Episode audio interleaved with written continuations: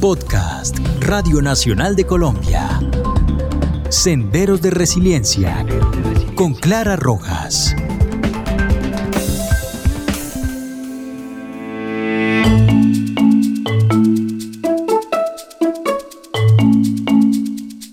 Hola, los saluda Clara Rojas y este es el cuarto episodio del podcast Senderos de Resiliencia. Bienvenidos.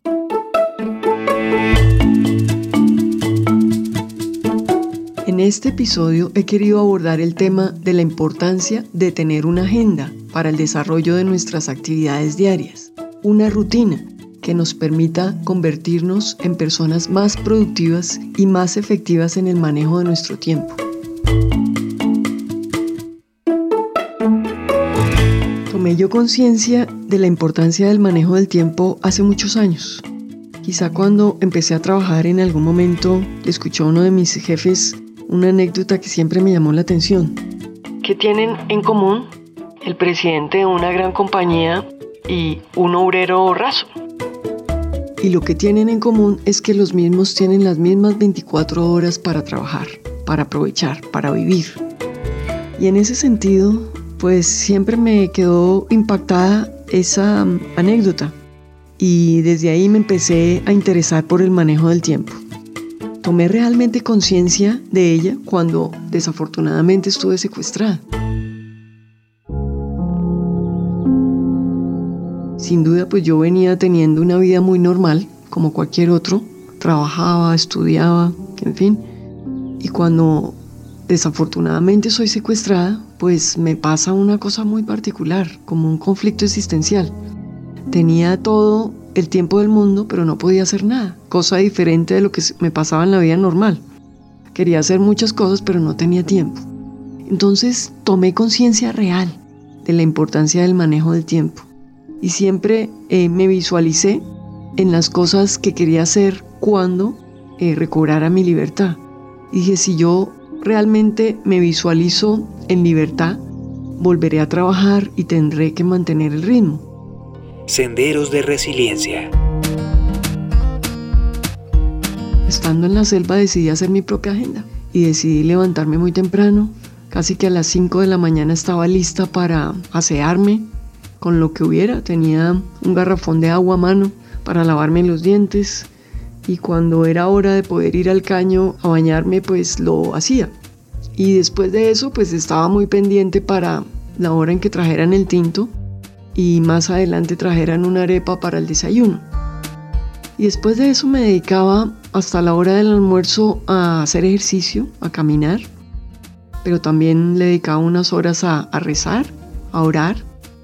Y también cuando tuve libros para leer, pues leí. Cuando tuve cuadernos para escribir, escribí. Cuando tu, tuve hilos para bordar, bordé.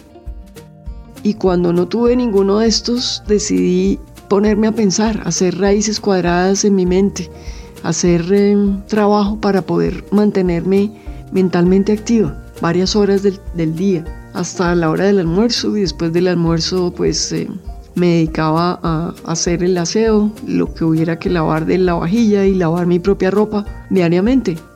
Y después de eso tenía un par de horas más antes de que se viniera el ocaso del atardecer y ya nos trajeran un chocolate o una huepanela para la comida.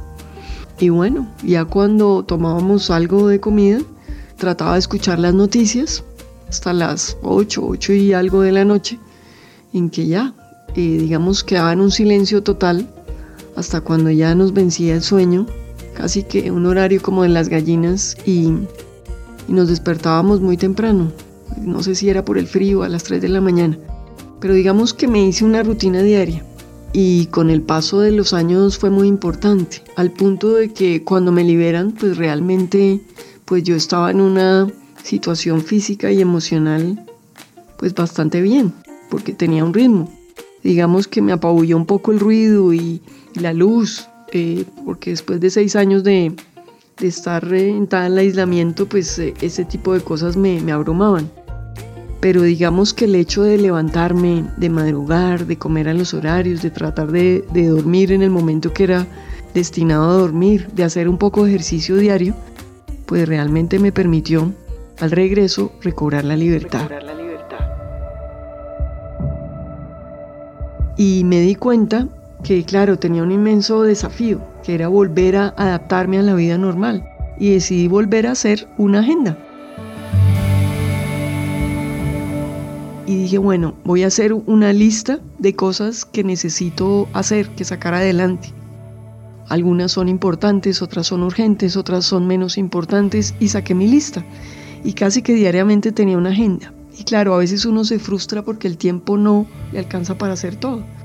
Pero entonces, eh, en la medida en que uno va teniendo su lista en un cuaderno, en una aplicación de manera digital, donde quiera tenerla, pues la es visible y va em, al terminar el día o al día siguiente ver qué cosas logró hacer el día anterior y vuelve y empieza con las que le quedan faltando. El hecho de tener una lista, un checklist como se dice en inglés, o lista de verificación me ha ayudado enormemente. Una de las cosas que más satisfacciones me da, como una sensación de logro, es que cuando reviso mi lista y voy tachando lo que ya he hecho me da una gran alegría. Digo, bueno, de estas 10 cosas que tengo para el día de hoy ya solo me quedan 7 o 6 o 4, en fin.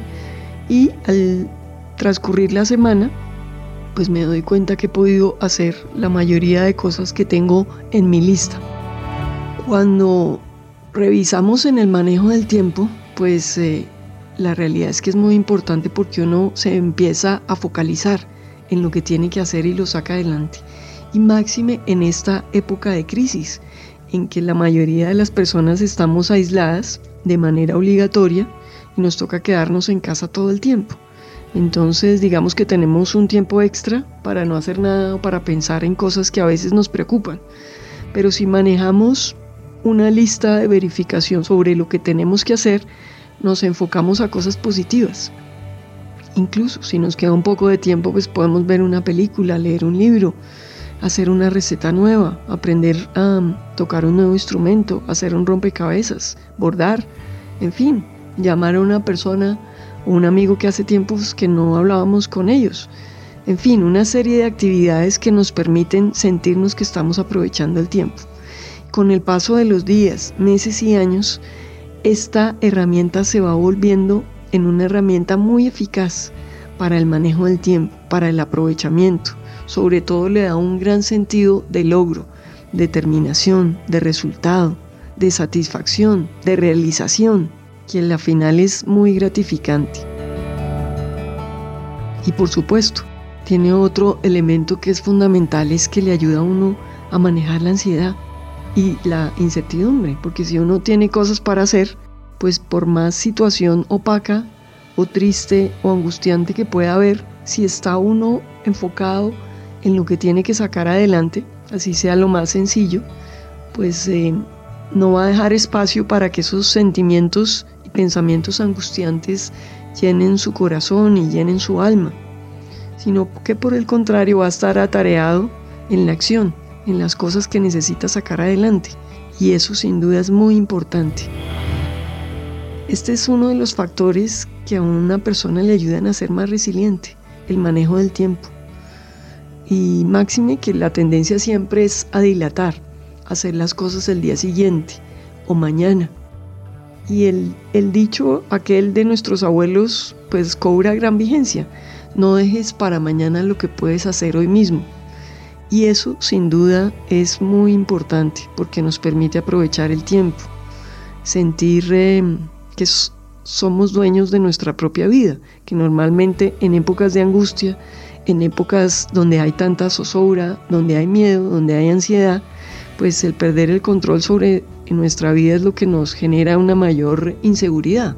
Entonces, digamos que esta herramienta eh, ofrece múltiples alternativas de saneamiento emocional o sanación emocional, porque nos ayuda a minimizar la incertidumbre, por lo menos porque estamos eh, absortos en las actividades que más nos interesan, que más nos gustan y por supuesto pues eh, vamos entendiendo lo importante de tener un sentido en la vida y, bueno, a través de nuestras actividades.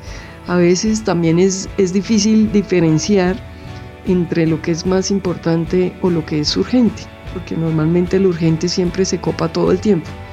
pero poco a poco vamos aprendiendo a hacer y abocar lo más importante primero y a la final pues resultamos eh, haciendo cosas increíbles como escribiendo un libro o cualquier otra actividad que, que teníamos prevista.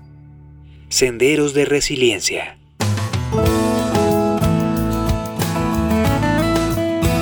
Bueno, y dicho todo esto, pues eh, quisiera agradecerles su atención e invitarlos a un próximo episodio del podcast Senderos de Resiliencia en la Radio Nacional de Colombia y Spotify. Muchas gracias.